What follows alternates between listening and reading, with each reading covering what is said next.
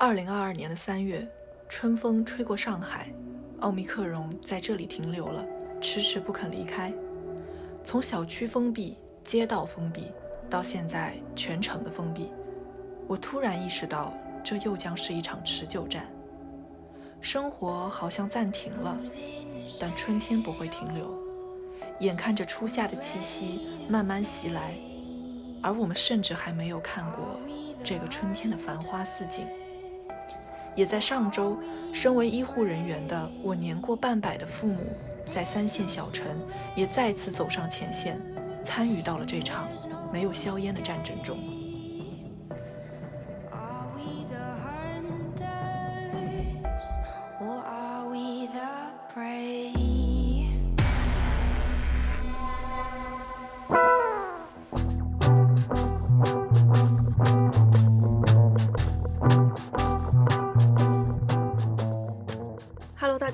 欢迎来到窃窃私语，我是斯嘉丽，我是陆离山，我们是两个在一起生活了二十七年的表姐妹，嗯，自诩是两个粗糙的城市流浪者。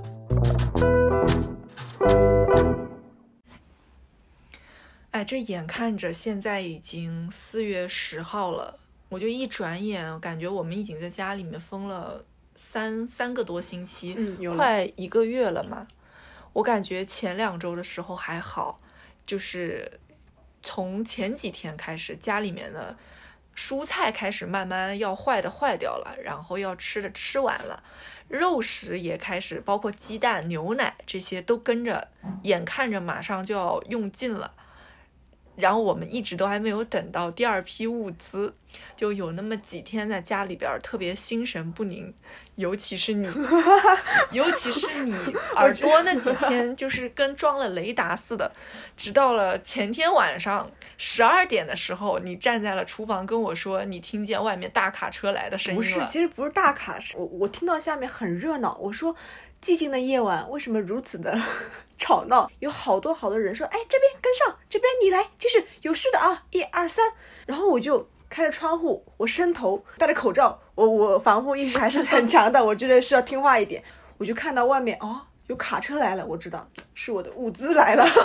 我其实很开心，真的很开心，觉得。很温暖的一件事情，然后你还拿拿相机拍了，手机拍了，呃，是看到是青海那边送过来的物资，我想的是今天晚上肯定肯定会有的，或者是明天也有的。然后那天晚上，其实说实话没太睡着，对，一直等着。紧张。睡觉前跟我说，就算三点把肉送到家门口，都会开门。我开门，我不是我等这个物资，当然了，没有等到嘛。嗯。第二天呢，早上应该七点多嘛，我们居委会那边会有人敲门。你又从床上弹了起来，是弹起来的，不是坐起来的。弹起来之后，我说，我跟你说，我说五子来了。然后他说，好啦，下了，做核酸，做核酸了。我说，哦，做核酸去了。然后呢，做完核酸的时候，我还跟你开玩笑，我说，该不会我们做完之后，我们一人拿一份物资上楼吧？所以我又第二次期待了，期待完之后失望了，失望了。然后到了差不多是七八点吧，七八点楼下又开始有点吵闹了。不是，是楼道里就跟开联欢会一样，哎，好热闹，突然好吵。他们也没有出来，就是在各自的家里，就隐约听见有人开始动起来了那种感觉。然后我好像听到说发菜了，发菜了。我不相信，我第三次把头又伸出了我们家窗户外，真的发财了。我我把眼镜也戴起来了，然后看见第二批物资真的来了。然后是安徽的，安徽宣城那边的。对，那个卡车又是拍了张照，是安徽宣城的。然后我们就收到了安徽这边的物资，太开心了，我们就把这个物资排摆好，铺在地上。首先先把地擦了干净，保证食材的新鲜与安全。然后拍了张照，然后告诉我们的父母说啊，我们好着呢，不要太担心。这次收到的物资确实不错，因为我们就收到了西葫芦。我觉得这种新鲜的那种果蔬。几乎是已经很少见了，我就好久没看到西葫芦了。还有那个爬爬菊，爬爬菊，我天呐，爬爬菊来的时候，我真的是我拍照给我们当时一起就是之前吃过爬爬菊的朋友看，然后他们都好羡慕。我就感觉我的生活就充满了活力一样，是充满了 VC。是对，就突然一下子就，哎，不过这一次真的主要是也没有想到封了这么久。我觉得说到这个，我就想起来当时。嗯，快通知浦浦东跟浦西慢慢要开始封闭的时候，我妈跟我爸不是一直就在提醒我们说啊，你们一定要就是做好半个月以上的粮食的准备，然后一定要早上七点钟准时去菜场抢第一批菜，一定要多抢一些菜，多抢一些菜。就是我妈在我耳边就念叨了几天，每天晚上视频的时候都会跟我说一遍这件事情。而我们就是一开始其实。有一点心存侥幸嘛，我们觉得说通知封五天，可能说不定五天真的就解封了。我们当时第一天是很不情愿的，我记得我很不情愿的把你拖起来。不不不，这个时候我要反省一下我自己。我妈真的是头铁，那个时候就像你讲刚刚讲的，心存侥侥幸，我就会觉得哎没事，会好的，我们会买到菜的。对。然后你跟我讲说前一天你下午去。嗯，超市看菜的时候已经光了。我想的是，哎，不至于。我到那个时候还是就死到临头了，我还是看不清现状。然后我们都看不清现状。然后你早上把我拽起来去的时候，我我还起床气。对，你看就走不走啊？走不走？走不走啊？要不要去？快一点。排队，快点！我现在为我当时的愚蠢在买单。但真的就哎，真的还好，就是我那三趟超市都没有白去。嗯，包括我前一天去盒马，我觉得那是盒马最后的狂欢。当时抢完，第二天就盒马可能连队都排不上的那种。我也想那天跟我讲，嗯啊，我想买蘑菇和芦笋。对我站在盒马说，我说我想买芦笋。这是高奢品。对，真的高奢品，你知道吗？我前一天在盒马买的时候，我自己去排队的那一天。前面那个男的买了三盒蘑菇，我特别生气，我想从他那里抢一盒走。然后物价上已经没有蘑菇了，而且你知道吗？就是就平时我们在那个盒马买东西嘛，其实平时我们也买蛮多的，但是最多可能一两百。嗯，我那天不知道我买了什么，我一人买了四百块钱。就是我我我拎着我的奶，然后什么那些东西回去，我当时脑子嗡了一下，我觉得我钱包就是 突然就是抖落了很多金子出去的那种感觉。但是后第二天我们不是又去菜场了吗？也买了买了三四百，有有有。然后我就觉得天呐，就是这个。我不太想细想那个肉到底是多少钱一斤，鸡蛋到底是多少钱一斤，我已经不想再细想这件事情了。那个时间是大家已经疯了，麻木了，麻木了，不在乎价钱了，就能够把我的温饱解决解决了，就很好了啊。对，然后紧接着我们就进入这个漫长的封闭阶段了，我们就开始也不太知道外面发生什么了，不知道。就是我觉得我们每天就是你在你。房间的那个一平米桌桌子前，我在我这个阳台的小桌子前，每天我们就是睁眼坐那儿，电脑打开听鸟鸣，然后今天就开始啪嗒啪嗒对着电脑，然后就这么过了。然后紧接着没有多久，就是这疫情蔓蔓延的还挺严重的嘛，一下子密接啊什么，可能因为也是封控之后排查的比较仔细了。然后一下子密接和无症状感染者都被就是查出来，然后都是集中隔离啊之类的。那后来可能上海这边的医疗团队已经没有办法再去支撑这件事情了。我们就很多全国各地的医疗团队也分成了什么采样的团队啊，然后等等去隔离病房的团队也都过来，就是呃协助上海这边的情况嘛。那后来其实上海很多的密接。也被转送出去，去到了周边的一些是的有条件可有可以帮忙医治的这种城市去嘛。那其中有一部分这样子的密接人员就送到了我们老家。对对。那我们老家其实是在去年的时候也经历了非常严重的一次疫情。这样子的情况嘛，是的。然后当时就是，其实我的父母作为医疗人员进去过一次隔离病房啊，然后帮助协调整个这个过程啊什么的。就这一次，他们其实就又再一次就是走到前线去嘛。然后其实我爸妈他们做医生护士已经几十年了。但是感觉就是我其实当时会觉得说，可能原来他们年轻的时候体力还比较充沛，但是这几年可能随着他们年纪的增长，其实他们已经没有那么充足的体力去做这些事情了。但是还是就是因为人手不够嘛，他们就也跟着走上了前线。包括这一次，我爸就当时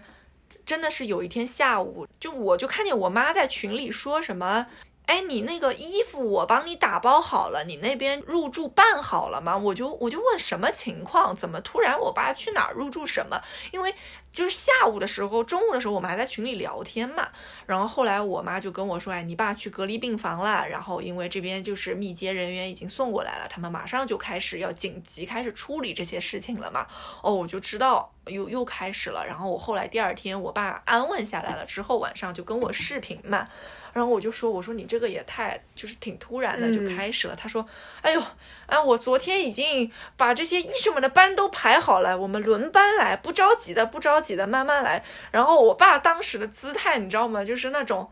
我现在非常有经验了，因为我们去年已经就是来过一轮了。我这一次我很从容，我知道要怎么来面对这件事情了。然后这一次比较惨的是我妈，我妈因为去年的时候在这个疫情当中，她其实已经是到当时快第二批的时候才进医院的嘛，而且她当时是在自己医院里面，其实是跟熟悉的人在一块工作，就是她熟悉的一些同事啊什么，在在处理这样子的一个情况。当时是第一去年的时候是我爸比较辛苦，因为一下子面对那么多的真正确诊的病人，然后一下子医院其实整。个就承载不过来嘛，然后当时就是老的医生，新新的医新的医生，他们就分开。就是我爸说，当时年轻的医生会主要的去把跟电脑有关的所有的操作系统啊这些，他们就去把跟电脑系统有关的东西，他们都来操作。那老医生可能是经验比较丰富，那他们会在一些啊临床上面，包括怎么去医治、怎么对待、区分这些病人，他们可能会更经验丰富一些，他们会去作为一个主治的。角色去 分配好这些任务，就是大家当时也是就是一股脑上啊，所有的医生能做的能做多少做多少的那种。然后当时我妈其实是在医院负责采样的嘛，她是负责给环境采样，可能从酒店然后一直到医院到各个地方负责采样，所以当时这个工作她还是可以比较有条理的完整完成掉的嘛。当时我妈跟我爸就还开玩笑说什么，都在一个院医院里面上班，却见不了面，因为医院是单行道，没有办法走重复的路。然后他们一个人在二楼，一个人在三楼，就是这个两条路是怎么都不会重起来了。在医院里工作是见不到彼此的那种。这一次呢，就是我爸跟我妈呢也是。又被分到两个地方去了。我爸是在医院的隔离病房，然后我妈是因为负责去呃后勤保障的事情了嘛，然后她就是住在就是市中心的另外一个地方，然后她可能是要接外来的这些医护人员啊，然后帮他们所有外来来协调的这些医护人员，帮他们安顿好吃住啊等等之类的这些所有后勤保障。我妈一个五十岁的人。第一次打开了腾讯文档，天，就是他从来没有用过腾讯文档，他甚至就是平时在家里他都不用电脑的，就是手机就是他的极限，就是我我把 iPad 给他说你可以拿 iPad 去看视频，他都只用手机跟电视的人。然后这一次前几天我是找不到我妈的，然后我妈跟我说话都是晚上十一点，然后我就问我爸是什么情况嘛，然后我我爸就跟我说，你妈这两天在学习如何使用电脑，然后我也不太确定他到底在。做什么，我就我就有给我妈留言，我说我说你要是电脑弄不过来东西，你发给我，我帮你弄嘛。我妈可坚定了，说不，我要先自己学会。那她就加班了，在那个地方就一直前两天就都加班到晚上十点十一点，就是主要是要处理所有人员信息嘛，这些信息可能要协调出来，包括要做一些表格啊，然后做一些进度的汇报啊等等的那种东西就很多。然后后来前两天我我妈跟我爸就跟我说。呃，没事儿，他今天找了一个医院里另外一个阿姨，他俩一起搞。其实可能两个阿姨都不太会，但是总归就是两个人在一块一起摸索嘛，就稍微快一点。然后我妈就说：“哎呦，我还打电话给我们医院里面那些年轻的医生，让他们赶紧指导我怎么怎么弄。这些这些小伙子们总归会懂一点嘛。但是你知道，他们现在学东西肯定没有我们那么快了，一一股脑在那做。然后我妈现在这两天跟我视频，就几乎都是在。”他吃饭的间隙，然后打开一边跟我说：“哎呦，妈妈今天就是又处理了多少事情。”然后就是这种情况。反倒是我爸是一个非常从容的姿态。就是有一天我们三个人终于碰上时间，然后一起视频，我爸就在视频里面就说：“不要着急。”他跟我妈说：“你知道我爸那个语气，我知道，我知道，教育长者一样，哎，年轻人的那种。”不要着急，你慢慢学，多搞几天，咱们就会把这件事情搞明白了。不要着急，因为你爸不需要用这些东西。对我爸，就是我爸是一个，他知道自己。弄不来这些东西，他就就就会说他嗯这些事情，那我们请年轻一点会弄这些的医生来做。我妈现在处在一个没有帮手的阶段，她就一个人，就所以我爸只能跟她说：“你不要着急，你就慢慢来做这些事情嘛。”但是你知道吗？我其实知道我爸我妈其实都挺累的，然后我觉得他们可能也面对着每天一些很多未知的压力。但是每一次打开视频，我爸爸跟我说的一定就是你要在家里吃好、对睡好，保持一个。好的心态一定要确保，就是自己整个心情状态是好的。然后他说：“哎，我们这些都是我们都是过来人了，这些都是小事儿，我们都能处理好的，就也不会去给我传递那种很负面的情绪。”对对对，就是每每一次我都会觉得，你妈妈那边给你打电话，因为我在旁边会听到嘛，我会听到说你妈每次都会问最近有没有什么可以跟我们分享的事情啊？她首先会。希望你主动去跟他们分享你生活中的，不管有趣的、悲伤的，还是任何的事情都可以。或者说，我们说妈妈，我们今天吃了这个这个的，他会说，哎呀，这个不健康啊。他其实就是说，在时时刻刻关注我们的生活，然后呢，也会从他们的角度给一些。他们所认为的一些健康的这样的一个生活经验会传输给我们，然后我们可能会嘴上说：“哎妈，你不用担心。”但其实转头，好的，妈妈这么说，我们就是这么做了。我觉得，尤其是在做菜这件事情上，我妈永远会用一个营养学家的那种身份来跟我讲说。你妈是考过这个营养师资格证的吗？真的呀，她考的呀。真的呀，这对呀，她前两年没事的时候在家考的。然后她就说：“妈妈跟你讲，这个菜它要在什么样的油温下，就是跟什么料搭出来，它是最健康的。对，什么你不要看妈妈整天把那些各种颜色的米放在一起炸糊是不怎么怎么样。妈妈现在头发非常的有有韧性，难怪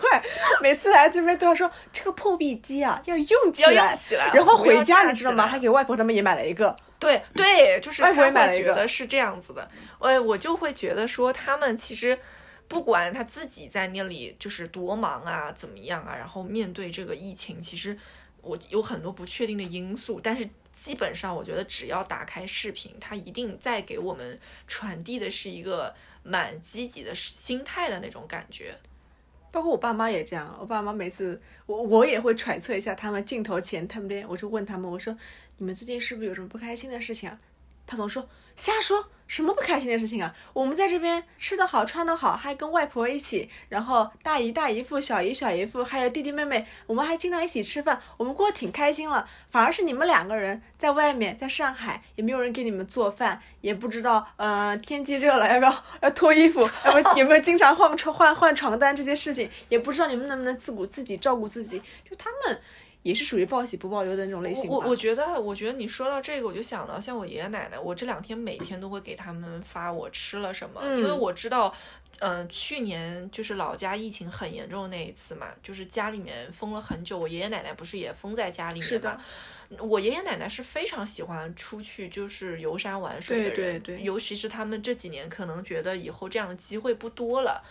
然后去年一下子在家里封了两个月，其实对我爷爷奶奶而言，他们心态上面其实是。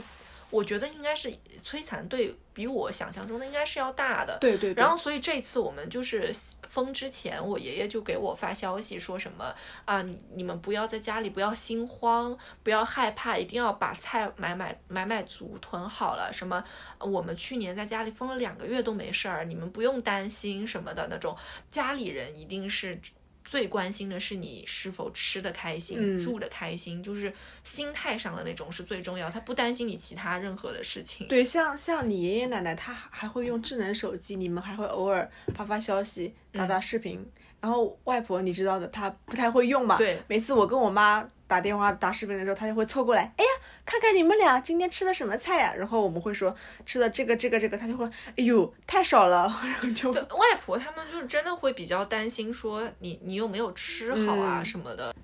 而且我爷爷奶奶就是会会不停的问我说：“你们今天做核酸了吗？是不是？嗯，就是又做了几次核酸啦？我们去年一共做了多少多少次？就是他们都一直把那个做核酸的次数都记在心中的那种感觉。其实我们也做了很多次了，对，蛮多次的。对，蛮真的蛮多次的。而且我朋友朋友也跟我讲说，他好像是在浦东那边，嗯然后他就说，哎呀，那次做核酸的时候看到我们老家的医生来了，因为后面他们都会写家乡的一些啊名字嘛、地方嘛。然后呢，他说好感动，都哭了。他说我还对所有的人都说了一声谢谢。然后我另外一个同事他还说，他说，哎，你是不是老家是那儿的？我说，哎，对。他说，哎呀，今天给我做核酸的也好巧，也是那边过来的。他说他们都好温柔啊，他跟我说张嘴啊，他说就跟个小孩子说一样。对，你就确实会有一种，其实，在家乡的时候，你可能感受不到，说我家乡的人在做这些事情，他可能为了自己的家乡嘛，是理所应当的那种感觉。然后这一次，你就会真的有感觉，说我们老家有过来送物资的，有过医疗团队过来的，然后那种你要是真的碰到了，你就你就会很忍不住，你就会觉得很亲切那种感觉。而且其实像去年疫情的时候，老家疫情的时候嘛，我记得就当时爸爸妈妈都说什么，你们千万不要回来这段时间，然后就要老家也封城嘛，你就不要回来了。然后我们在就是确实是，我觉得相当于两边都成成为了一座围城的那种感觉，就是这一次是上海这边成了围城，老家的人替你发愁，不知道该怎么帮助你。呃，像上一次就是老家是一座围城，我们回不去，我不知道该用一个什么样的方式去帮助老家的人。但是我知道的是，我们能看到的是，是我们那个时候家乡的每一个人都参与到了这场斗争之中。我觉得，不管是我身边的同学，他们去做志愿者，然后我的父母又重新走上了一线，去参与到这个岗位当中。然后我觉得像我们小姨，对对对小姨也是她她在老家，因为她也是一个镇上面的医生嘛，所以她也做了很多事情。对，小姨她她是乡镇医护人员，然后她那段时间说实话也确实很辛苦，跟你爸妈一样，都是在一线奔波。然后你知道的，乡镇的一些其实设备是相对于城里是稍微有一些些落差的，嗯但是怎么说呢？大家还是嗯齐心协力，一起去面对这个疫情，一起去做好防控。然后那个时候，我觉得有点像怎么说呢？嗯，镇上领导给他们下了一个 briefing，然后村里的一些乡镇上面的一些村委啊，还有一些医护人员，大家都是主动的团结在一起，可能就是大家一起开会去想这个防御措施到底是怎么去做。然后我记得那个时候，小姨也也不怎么来我们这儿吃饭了，她说、太忙了，太忙了，每天都是六七点的时候起床。然后前一天他会去所有的街道、每一户、每一个村庄上面去交代好，第二天去是去哪哪做核酸，嗯，因为有的人老人他没有没有手机嘛，他会交代好说，你们带上身份证，最好是以家庭这样为单位，然后去某个地方做核酸。我记得很清楚，那一次小姨还给我们拍照了，是在一个很空旷的一个场里吧，应该是跟别人借住借用的一个这样的场地，然后里面没有空调，特别热，那时候是。七八月份我记得是吧？然后就只有几个黑色的大风扇在那边摇啊摇，我都感觉到照片里都能感觉到热气腾腾的。然后那个时候，小妹不是还做志愿者了嘛？正好的话算是一个就是体验。然后她说她也想帮妈妈一起分担掉对分担这样的一个事情。然后小妹她正好有点。过敏啊，嗯穿里外也是穿着我们的防护服，然后去现场说帮助现场的一个秩序的维护。完了之后，他跟我说：“啊姐，你知道吗？我觉得特别快乐，嗯，我就是觉得能够帮助那些老奶奶，就觉得特别好。尽管我现在热的热的不行，或者是我现在身上身上全是起的疹子，但我就是觉得我为我们老家做了一份贡献了一份力量了，我就觉得特满足。就说完了之后，我觉得哎呀。妹妹都长大了，然后我就记得那几天，小姨就是忙到连饭都吃不上，她也是会打电话给我们说，告诉爸爸妈妈，告诉我爸妈，然后告诉外婆说，你们在家好好待着呀，每天怎么去做好嗯自我的防护啊，戴口罩啊，怎么怎么样啊。每次外婆听到这些话的时候，都是会有一点点哽咽的感觉。自己的三个孩子都在外面奔波，你妈对吧？还有 还有你爸爸，还有小姨，她其实自己内心很担心，但是她又没有办法。感觉孩孩子们都是英雄，我在家好好待着，和我爸妈一起好好待着，就对他们来说是最好的一个回应了。我觉得其实不管是我的父母或者是我们的小姨，我觉得某种程度上，我们应该感到很庆幸，这个家里面有他们这样的一群医务人员在。你想，其实很多老人在一开始是很固执的，他不愿意戴口罩出门，他不愿意就是去配合一些防疫政策，尤其是在新冠最开始的时候，在刚来的时候，没有人知道这个到底有多危险、多严重的时候。但是因为我们家里有像小姨、有像我爸妈这样子的医护人员，他们。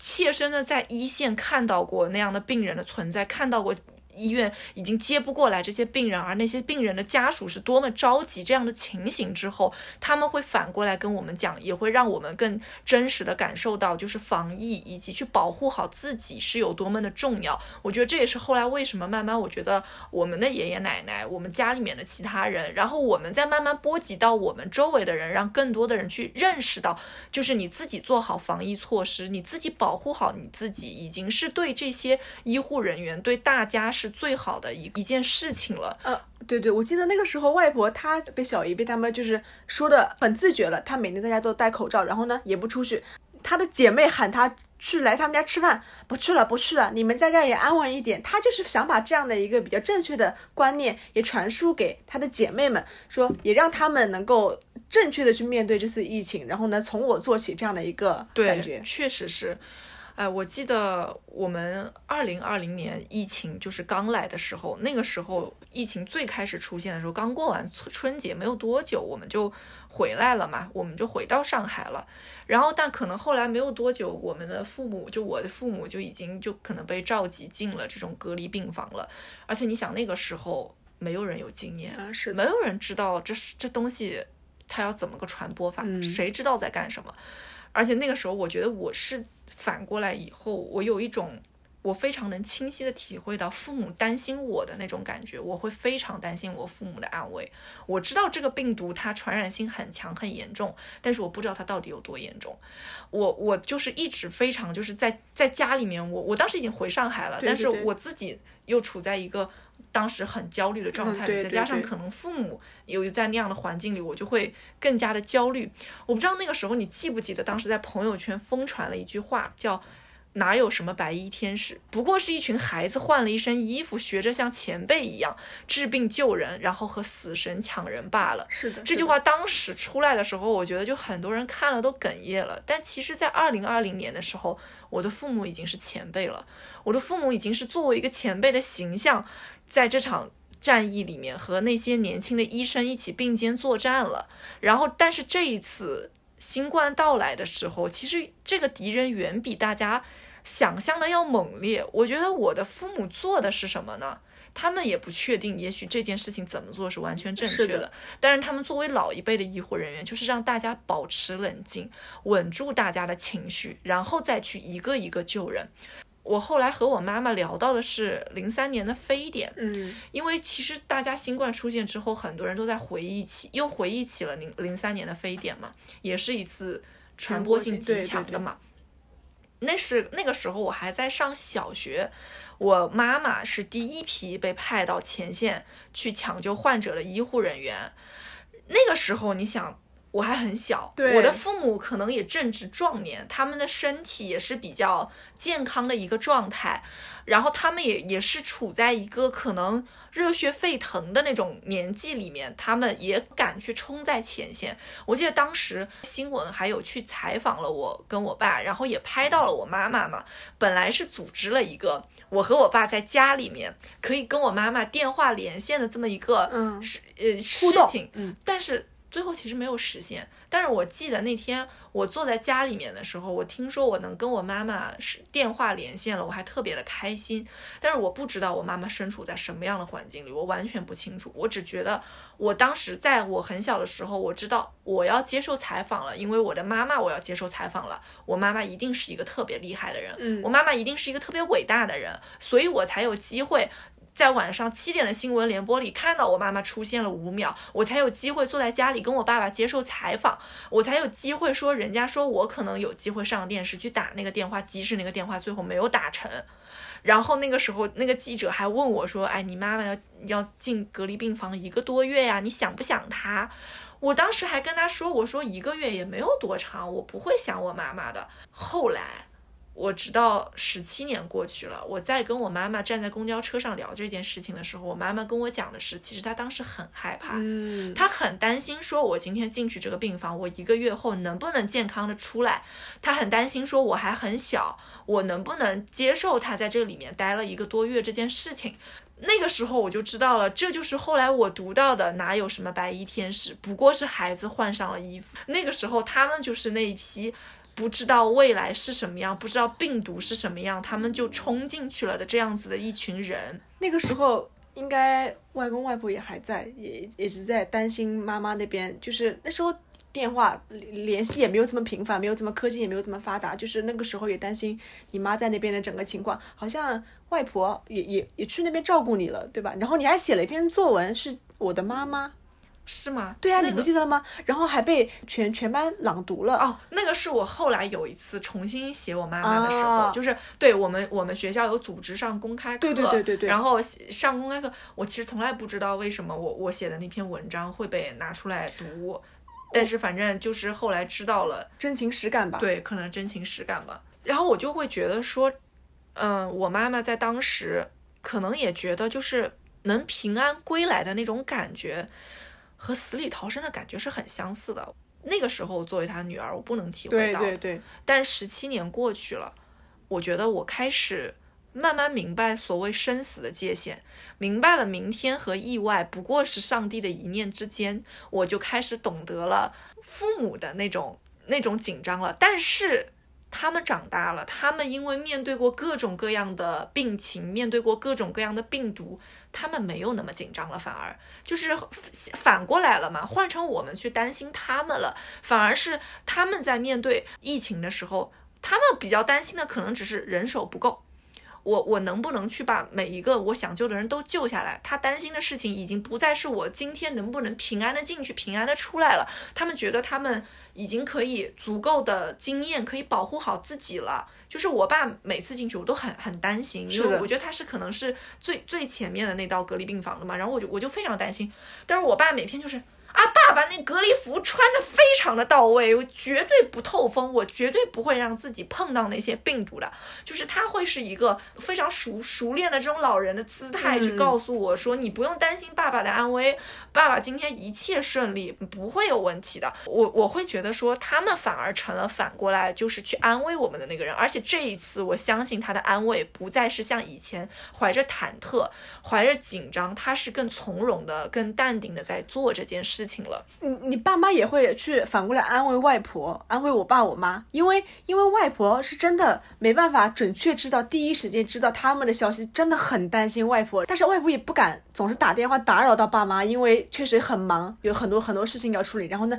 他就拜托我爸妈说，你什么时候打电话给给你姐啊，呃，留个消息，也不要说视频，就哪怕我知道他在那边有没有好好吃饭，我就够了。但是呃，你爸你妈肯定也是说传递传递给。我我爸我妈或者说给外婆他们的消息就是说，你们不用担心啦，我们现在是身经百战啦，我们现在是一定能够共度难关啦。但是可能对于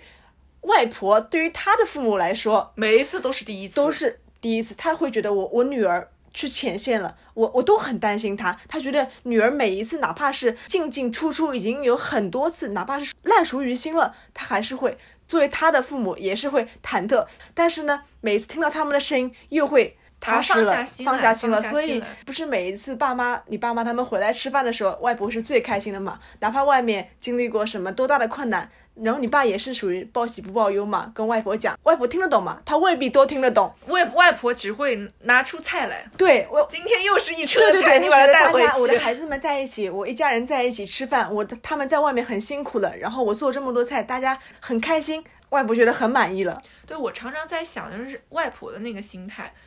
嗯，就是作为一个母亲的那种心态，我从来不希望我的儿女成为多伟大的人，我希望他们平安，我希望他们健康，因为我觉得这也是跟。因为外公离外公离开我们离开的蛮早的嘛，在我们上小学的时候就离开了，所以外婆她所有的精力都放在了自己的儿女、自己的孙女身对。上，对，所以她会很在乎家里面每一个人的健康，她从来不希冀我的我的儿女要多有出息，他们要有多大的成就，或者是他们的人格有多么的完美。我只希望他们能够平安，能够快乐的生活在这个世界上。所以外婆。只会希望我们说能够就是健健康康的，吃的开开心心的。哎，吃的不够了，外婆再给你们寄。希望我们不要就是太孤单，所以希望我们也能早一点找一个好人家。就是我觉得，就是作为外婆，我非常能理解她的那个心理。她希望我们不要漂泊不定，希望我们能有一个稳定、稳定和安稳的那个环境。对于在她心中，对于伟大是没有任何意义的。她希望的只是我们平安和健康。而说到伟大这件事情，我会在想说，从非典到新冠，我其实已经数不清，就是我们的父母，包括我们的小姨，他们已经是第多少次走上前线了。我相信，在他们年轻的时候，他们也热血沸腾过；到了他们现在中年，他们变得沉着冷静了。但是在他们这个成长的年岁里面，我们慢慢看见就是不一样的他们了。我在想说，年轻时的他们。有没有想过自己会成为一个伟大的人？我觉得也许有过。也许在他们第一次冲上前线，或者是曾经第一次走上手术台，第一次给别人看病治疗，或者像我妈妈描述中，她第一次去给一个小朋友头上戳进去一根针，宝宝不哭，这种时候，她去讲这些事情的时候，我相信她也会觉得她曾经是一个很伟大的人，或者她想过她要成为一个伟大的人这件事情。但是我觉得他们在教育我的二十多年里，从来没有跟我说过这句话，从来没有说过提及过伟大这个词。没有告诉过我说伟大的医护人员应该是什么样子的，但是我觉得一直到今天，他们再一次披上了战甲，披上了白大褂，走到前线。我突然觉得，即使他们从来没有跟我说过“伟大”这个词，我也从他们身上去看到了我所谓伟大的形象，就是那是一种。你真的经历过了很多事情之后，你可以从容的、淡定的，你可以沉着的、冷静的带领一些年轻人重新再走回到这个一线去处理好每一件事情的那种沉稳的感觉。就是最近我们不是也在各个平台上刷到一句话吗？一代人有一代人的长征。是的，是的。我们当时看到的那张图片是一群穿穿戴好了的医护人员，就是白大褂穿的防护服，站在那里排成两条长队，就像当年的红军两万里长征一样，他们排成了长队站在那个地方守护着我们。对，那今天又是这一群穿着白大褂的人，他们去走上了前线去守护我们。我会觉得说，如果说我们这一代人的战场是面对这些反复无常的疫情，我觉得。我的父母，我们的小姨这一群医护人员，就是替我们去拔剑前行的这群人，就是他们在身体力行，去帮助我们挡下了很多的灾难，去帮助我们更快的恢复到一个平稳的、健康的生活当中去。对，就像那个基辛格之前也一直在说过嘛，说中国总是被他们最勇敢的人保护得很好，我觉得就是在赞扬我们这群白衣天使一样。对，我觉得是，而且我觉得我很难说我的父母在他们工作的这个几十年里有没有后悔过去，呃，成为一名医生，成为一名护士。我觉得也许有过，我偶尔会在他们教育我的这个二十多年里，他们可能偶尔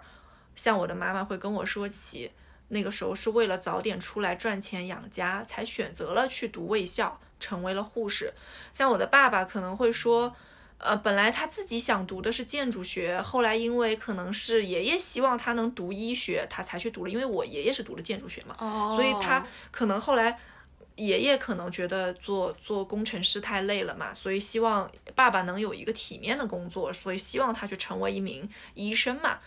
我觉得在最开始的年轻的时候，他们都有抱怨过，都有不甘过的时候，但是我觉得他们最后都沉下来了。就是守护住了我们这个小小的家，然后也守护住了一个大大的家，就是在这样一步一步的努力前行。所以我觉得，我觉得那些伟大不一定是走在了聚光灯前去讲了很多感激涕零的话的人。也不一定是每一个言论都要让别人听见的那些人，那些人很伟大，他代替一些普通的医护人员去做了更大的发声。但是我觉得回归到我们的生活当中，我们身边的我的父母也好，就是小姨也好，其他的这些医护人员，他们也都在用自己的一点点微小的行动去落实下来，成成为一名负责任的医护人员。我就看到这次不是疫情蛮严重，然后每一个小区基本上都配专业的医护人员去守护我们做核酸嘛。然后其实他们年纪也不大了，有很多都是年轻的，可能是刚毕业的，或者说是在医院待了不久的一些嗯青少年。然后他们，我我就看到网上有很多这样的一些比较美好的素材吧，比如说，呃，医护人员疲惫了一天了，然后呢，到晚上的时候，他们依旧穿着护护防护服跳一支舞蹈来释放他们的压力。其实我们可以想象。防护服下的他们，可能是一个很可爱的小姑娘，或者说是一个很热爱舞蹈的一个小年轻，但他们没有忘记生活的美好，也也是没有忘记说，嗯，我当下有多么大的压力，而是说我尽量跟这个美好的生活共存，然后并且尽自己的所能去帮助现在所需要的人们。他们是那个樱花树下。最美的一群人。你说到这个，我就想到那个很经典的那个电影，就是《美丽人生》。嗯嗯，你记得那个里面的父母为了让自己的孩子不要被战争的阴影所笼罩一生，他把那场战争就是变成了一场游戏。是的，让自己的孩子去看到这个世界是有希望的。我在那里面有一句台词，他说。生活是美好的，哪怕一时被黑暗所笼罩，我们依然能够找到美之所在。我觉得，就是我们聊到的这些，嗯，医护人员，就是我，我我会觉得说，落到我自己身上的话，我觉得小时候我坐在家里，在非典的那个春天，等我的母亲能够平安归来。我的父亲做的就是《美丽人生》里的那个父亲，嗯，他希望让我看到的是我怀着期待等我妈妈回来，而不是带着一种恐慌等我妈妈回来。所以他会用一些很积极的事情、很阳光的事情去让我感受。我相信我的父母在他们成为医生、成为护士，在工作的这个几十年里，他们也无奈过，然后委屈过，然后包括在遇到这样子的。呃，很灾难性的疫情面前，他们肯定也疲惫过、心酸过。但是每一次他们站在我们面前，或者打开视频看着我们的时候，一定是笑着说：“我相信很快就会好起来的。”就是我不知道他们的信念是从哪里来的，但是他们就是会很坚定。我觉得那种坚定，而且我从小到大就是一个我非常相信我父亲说的会好起来这件事情。对，其实父母给予给予我们的这种感染力是很强的。其实就是包括我。后来工作之后跟你生活在一块儿嘛，嗯，每次你父母打电话给你的时候，我都会觉得他们的那种坚定感是很真诚的。就是说，虽然每次都说好事多磨这种话已经听了烂掉了，可能我们浮躁的浮在浮躁的情况下会觉得这句话不实用，但是可能当我们真正沉下心来再去回首某些事情的时候，才会觉得那个才是最中肯的、最真诚的建议。对，我觉得我爸爸真的是，我其实并不确认，我是从某一天起，就是我我爸爸说的话，我很信任。就是我记得上高中的时候，啊，有一次我印象特别深刻，我妈妈去体检，然后她可能体检完了之后呢，她这个身体里面就查出来不知道是有个什么东西要去复查，她当时非常紧张，就是她不知道这个东西是什么，因为如果是良性的，那当然没有问题，那如果是一个恶性的肿瘤或者什么的话，那。那就完了呀！就他当时，当时只有我跟我妈在家，因为我爸去国外出差了，就是我爸也不太好联系他，然后我妈也不希望说我爸在国外联系他的话，就是嗯怕影响到他。然后呢，那个几天我跟我妈在家里，我就我和我妈两个人都心神不宁，因为我妈一直都是郁郁寡欢，因为复查的结果没有出来，她一直在等结果，她不确定那个。是什么东西，我就跟着他一起非常紧张。后来我爸就回来了，我我记得特别清楚。我爸回来那天，结果其实还没有出来，但是我爸就是听我妈描述了一下他这个症状是什么，那个东西是什么，他自己呃就给我妈可能摸了一下肚子这块什么地方嘛。啊，我爸就是当时是一个非常自信的、爽朗的声音，是跟我们说：“你这个肯定没有事情的呀，我这摸得出来的，没有问题的，你不要瞎想了，肯定没事儿。”其实我也不知道复查结果，当时没有出来，没有人知道复查结果什么。但我爸说出来那句话，我那天特别开心，我就特别信我爸说的那句话。当然，我妈妈后来确实就是没有没有什么不好的现象嘛。就是我觉得，就是我的父母，我不确定是他们作为一个父母，还是说刚好他们也是医护人员这样子的一个形象。就是他们说很多事情跟我说没事儿之后，我真觉得没事儿。就是我身体上其实有各种各样奇奇怪怪、啊大大小小的毛病，但我爸其实。只要他跟我说，哎，这都是小事儿，你怎么过几年就好了，我就一定会相信过几年就好了，就是那种很自然而然的那个心态。就像我有的时候会遇到一些小小的，不管是生活中或者说是一些身体上的小问题，我也会问你妈。确实，你妈就像我的第二个妈妈一样，对一直在照顾我。你妈不管说什么，包括问你爸，我也是觉得他们这个信念感特别强。然后我只要听到这些话，我就会觉得很踏实。可能说最近家里有什么什么小问题了，或比如说我爸我妈那边有小问题了，或者说我跟爸爸妈妈之间有没有小问题了，我就会问问你妈，然后你妈就会 给你分析的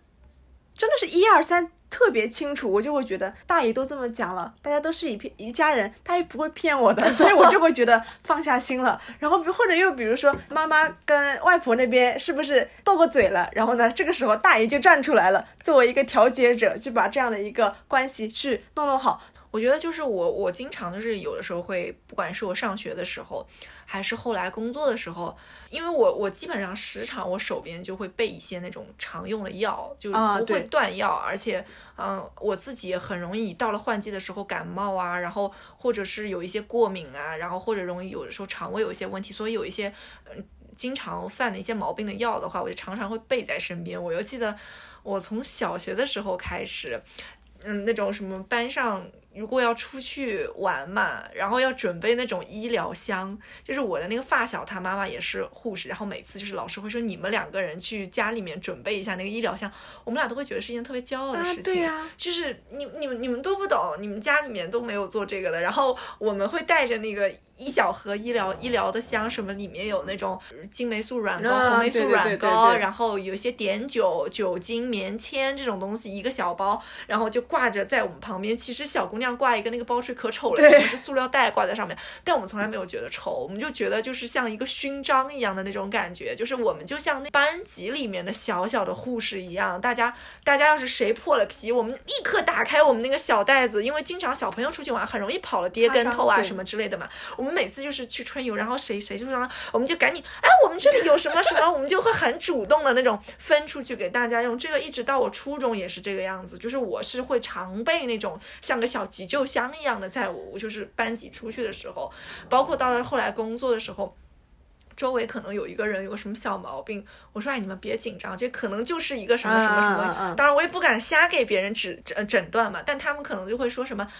哎，你要不帮我问一下你爸爸吧？啊对对对对你要不帮我问一下你妈妈吧？什么的这种，我觉得他们信任我，然后也信任我的父母，就是那种感觉让我会觉得，嗯、我的父母真的是很厉害的人。这种厉害，也许不是说。有多少人会认识到他们？有多少人真的就会去称赞他们？而是说他们让我觉得我们他们很值得信任之后，我也会让我周围的人觉得我的父母是很值得信任的医生，很值得信任的护士。就是他们遇到问题可以来问我，我一定会就是尽可能的帮助到他们的那种感觉。有的时候，像朋友跟我聊天的时候我说：“哎，你们家庭的一个家族的构成是什么样子？” 我说：“我们家有三位医生。”你知道那个时候我后面是发光的，别人会觉得很羡慕。首先就是说，你们家肯定，嗯、这些医疗的常识，你们是。比普通家庭是丰富很多的，而且他们就会觉得有一种在在这样的感觉，所以他们就会很羡慕我们这样的一个大家族，有很多的医生。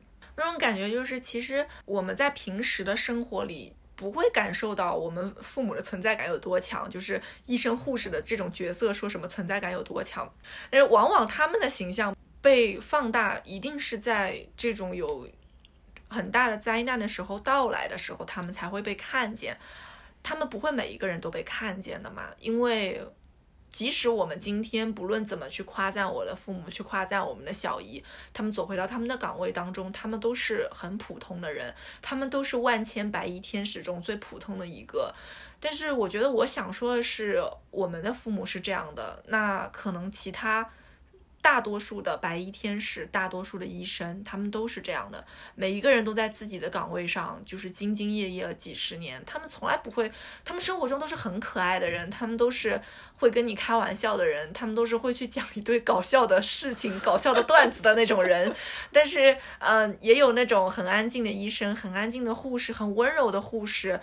他们是性格迥异的、不同的，但是不变的是，他们走上了那个岗位，他们都是专业的，他们是敬业的，他们敬畏每一个生命，他们会为了每一个生命真的会去努力付出，就是那种是不论人成长了多久，他们也许世故了，也许会有功利了，但是站在生命的面前，他们还是我觉得值得我敬佩的。我我觉得那种信念是。也许我们要在成长很多年才能找到自己的那份信念感。就比如说，我可能会跳槽，那我父母是不能理解这件事情的，因为他一辈子就站在那个岗位上，他觉得那个位置就是我就该在这里，我就一直该在这里，我站在这里就是已经是我这辈子做的最最成功的一件事情了，就是那种感觉。嗯，当然，今天我们聊了这么多，嗯，我首先是。一份，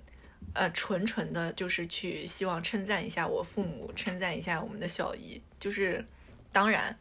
这也是称赞每一个医护人员的。我真的会觉得说，嗯，要感谢他们，然后为我们在前面已经挡掉了太多太多的事情。当然，我知道，除了白衣天使，除了医生护士。在整个抗疫的过程中，有太多太多的渺小的普通的身影，也在他们的岗位上努力付出，所以会因为这些人，让我们能够尽快的恢复到一个正常生活的轨迹当中。我觉得我们真的被封在家里的人没有什么能做的，我们能做的就是不要添乱。是的，不要添乱，就是给他们减减少了就是最多的麻烦。我觉得要感谢每一个在这个春天去奋斗的、去为我们拔剑前行的人，去替我们走完这场长征的人，让我们可以躲在后面安稳的迎接夏天的到来。那我们也希望上海乃乃至这一次蔓延出去的全国的疫情可以快点过去，可以快点好起来。那最后呢，我还是想用。美丽人生里的一句话，结束我们今天的这次聊天。没有人的人生是完美的，但生命的每一刻都是美丽的。无论什么样的灾难降临，只要生命还在，生活始终都要继续。活着就是最美丽的事儿。Do